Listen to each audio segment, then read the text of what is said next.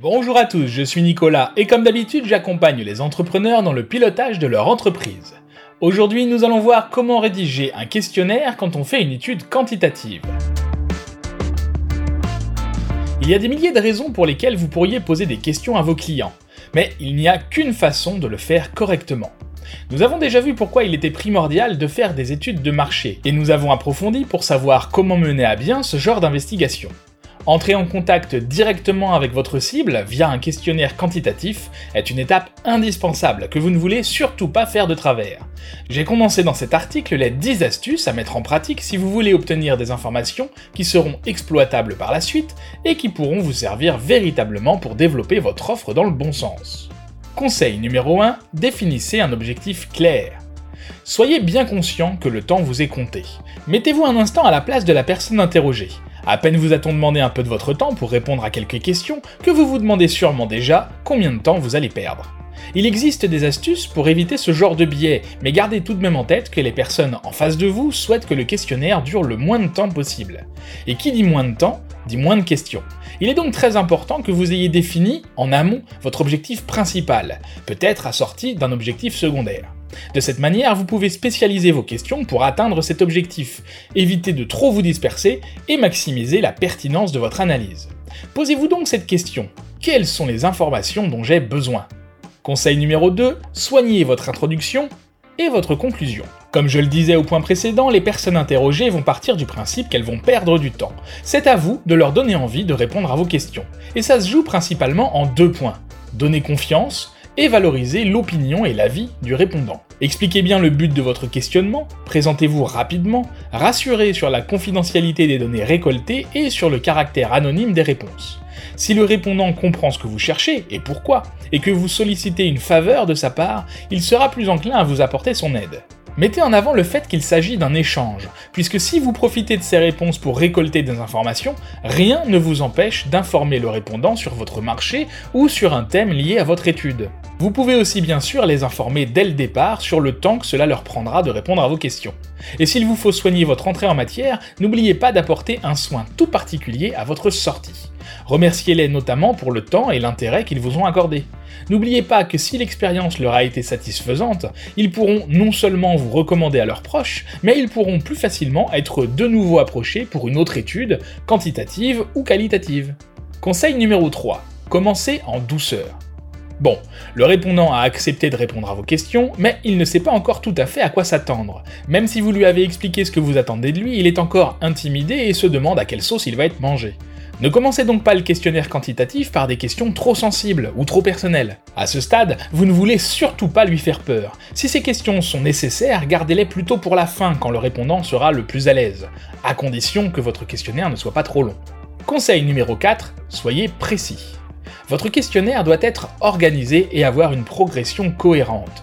On l'a vu, vous ne pouvez pas vous permettre de vous perdre dans vos questions, sous peine de perdre le répondant qui n'aura alors ni le temps ni la concentration nécessaire pour vous répondre convenablement.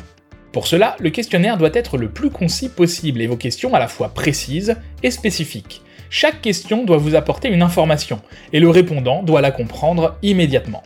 Les questions trop vagues, trop générales ou à tiroir peuvent être déstabilisantes et difficiles à cerner. Conseil numéro 5. Dynamiser le questionnaire. Pour relancer l'intérêt du répondant, il est nécessaire de rendre le plus dynamique possible votre questionnaire. Vous éviterez ainsi de lasser le répondant qui, dans le cas contraire, risque de répondre sans prendre le temps de réfléchir, juste pour en finir le plus vite possible. On l'a vu au point numéro 2, vous pouvez alterner questions directes et informations que vous lui donnez. Mais ce n'est pas la seule astuce allant dans ce sens. N'hésitez pas également à varier le format des questions. Par exemple, il ne faut pas que toutes vos questions suivent le schéma est-ce que ou selon vous est-ce que. Il faut que votre questionnaire varie en utilisant des questions en comment, pourquoi, quand ou qu'est-ce que. Variez à chaque fois les formulations et les angles d'attaque, votre questionnaire sera ainsi plus vivant et plus intéressant. Dernier point, la structure même de votre questionnaire quantitatif doit être réfléchie pour être dynamique. Commencez par exemple par des questions générales, poursuivez sur des questions précises avant de revenir à la toute fin sur des questions générales. On appelle ça une structure en sablier. Ou bien commencez par poser des questions générales avant de vous diriger progressivement vers des questions plus précises, plus techniques, plus circonstancielles ou plus personnelles. C'est là une structure en entonnoir. Attention tout de même, ces deux types de structures fonctionnent très bien, soyez créatifs mais ne réinventez pas la roue. Si le questionnaire est un questionnaire en ligne, n'oubliez pas de soigner le design. Plus votre questionnaire en ligne est attractif et orienté expérience utilisateur, plus vous maximisez le nombre de réponses. Pour plus de professionnalisme, consacrez le temps nécessaire pour adapter le design du sondage à la charte graphique de votre site. Conseil numéro 6. N'orientez pas les questions. Ce que vous souhaitez par-dessus tout, c'est obtenir des avis et des opinions authentiques.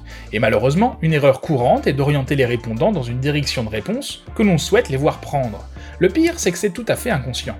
Vous avez vous-même votre avis, il est normal de le voir apparaître dans l'énoncé des questions, mais il faut essayer de rester le plus neutre possible pour éviter ce biais.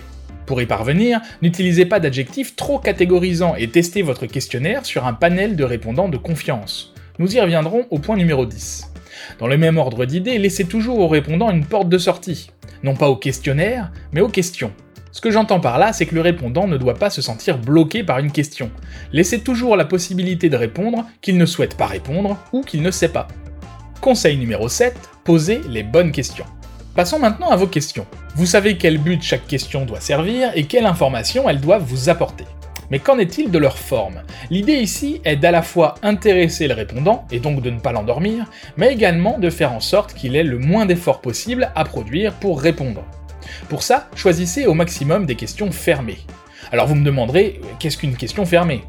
Une question fermée demande aux participants d'effectuer un ou plusieurs choix parmi des réponses prédéfinies.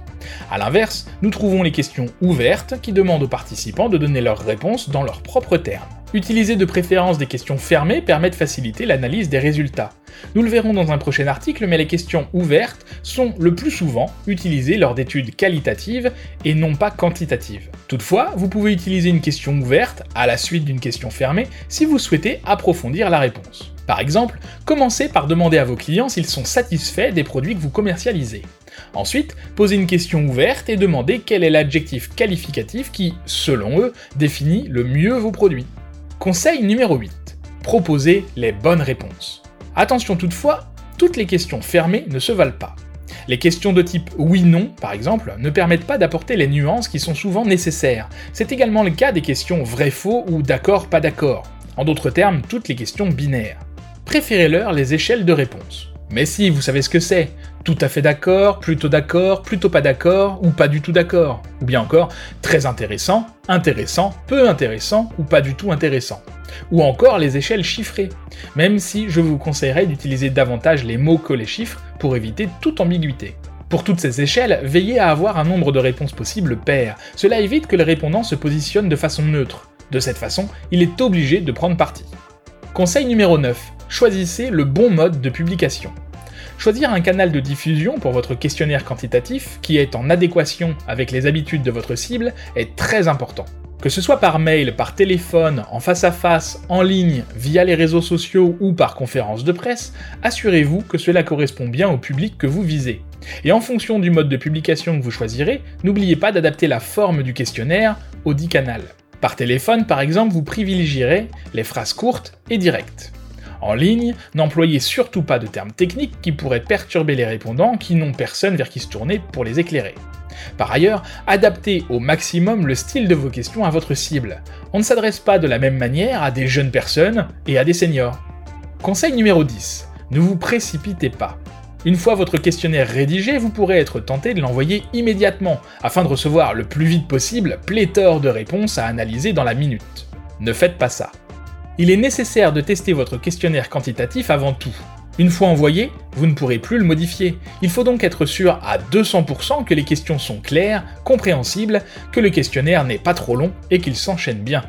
Je vous invite à télécharger, si ce n'est pas déjà fait, le guide gratuit 8 étapes pour réaliser une étude de marché dans lequel vous trouverez de plus amples informations sur les questionnaires quantitatifs et qualitatifs et sur les études de marché de manière générale.